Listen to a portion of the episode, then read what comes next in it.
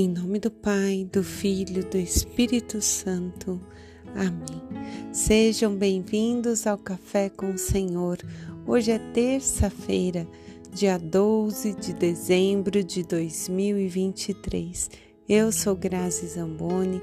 É com muita alegria nesse dia de festa, em honra a Nossa Senhora de Guadalupe, a padroeira da América Latina, que nós juntos vamos pedir ao Espírito Santo que nos conduza a viver a vontade do Senhor, que o Senhor abra nossa mente, a nossa boca e o nosso coração, para que possamos ser instrumentos, Senhor, da Sua vontade. Obrigada, Senhor, pela Sua presença, pela Sua companhia. E que alegria nesse dia de festa que no ano de 1531 a Virgem Maria apareceu ao indígena Juan Diego, lá no México. É, ele que tinha suas necessidades, passando por doenças, é, recebe a visita da Virgem Maria e, a pedido dela, levou rosas ao bispo da cidade do México e ficou impresso no seu manto a figura da Virgem que até hoje pode ser vista, venerada no santuário lá de Guadalupe. Os sinais da presença da Mãe de Jesus e de nossa Mãe é para nos aproximar de seu filho. O pedido que ela faz a Juan Diego é para que fosse construído ali uma igreja para a honra e glória do Senhor. Então, no, Maria, sempre que ela aparece em suas mensagens, é para nos levar até seu filho, para nos aproximar de Jesus. E vendo que ele tinha algumas preocupações com seu tio que estava doente e outras demandas, ela diz: Não te perturbe, nada te aflinja, não sou eu que estou do teu lado? Então, que essa frase também seja para nós hoje e nos momentos que nós temos angústia.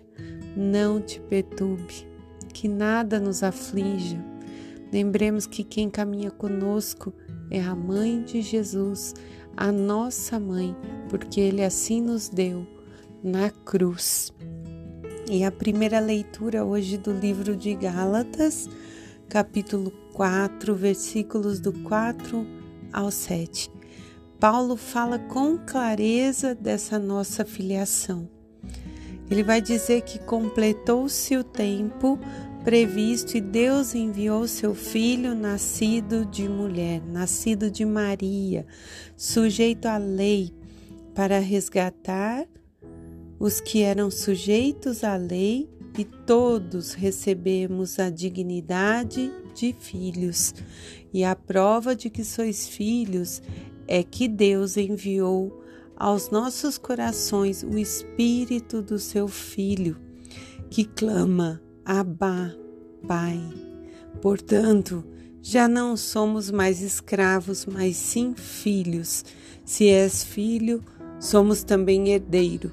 Tudo isso por graça de Deus. Então, eu li direto da palavra, não mudei nada porque é muito clara essa palavra de Paulo para nós. Completou-se o tempo e agora somos filhos, somos herdeiros da eternidade. Cabe a nós buscar o Pai, buscar a Abá, buscar a presença, buscar ter intimidade com Ele, porque já nos foi dado, diz a palavra aqui.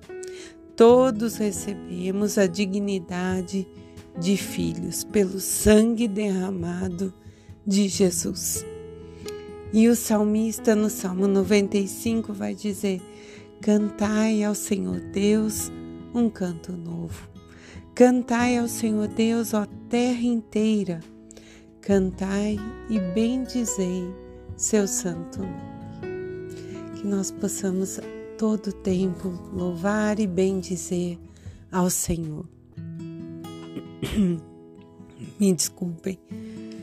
E no Evangelho segundo São Lucas, no capítulo 1, do 39 ao 47, Maria, naqueles dias, vai às pressas para a região da Judéia montanhosa.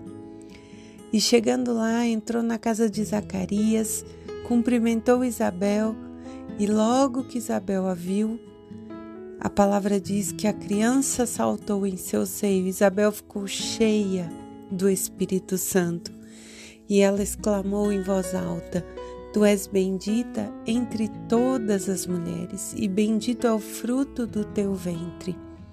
Como é dado que me venha a mim a mãe de meu Senhor.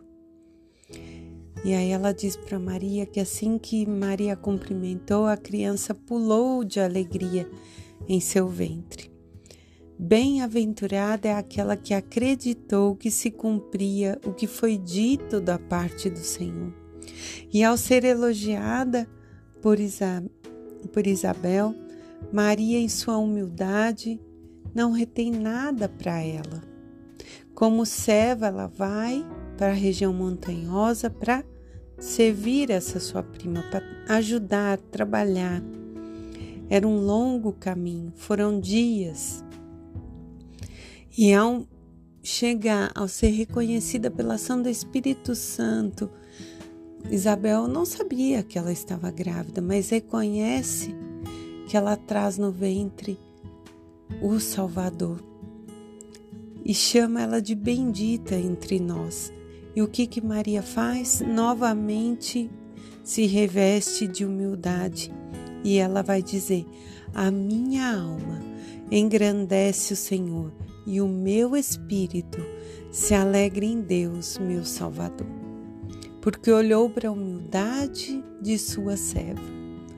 Maria não retém para ela as virtudes, os dons, é, os talentos, e assim nós, ao recebermos essas coisas, né, esses cuidados do Senhor, os talentos, os dons, as virtudes, que possamos colocar à disposição do Senhor, que possamos usar para um bem comum, que possamos ter humildade e, assim como Maria, reconhecer que o Senhor é digno de todo louvor e engrandecer seu santo nome.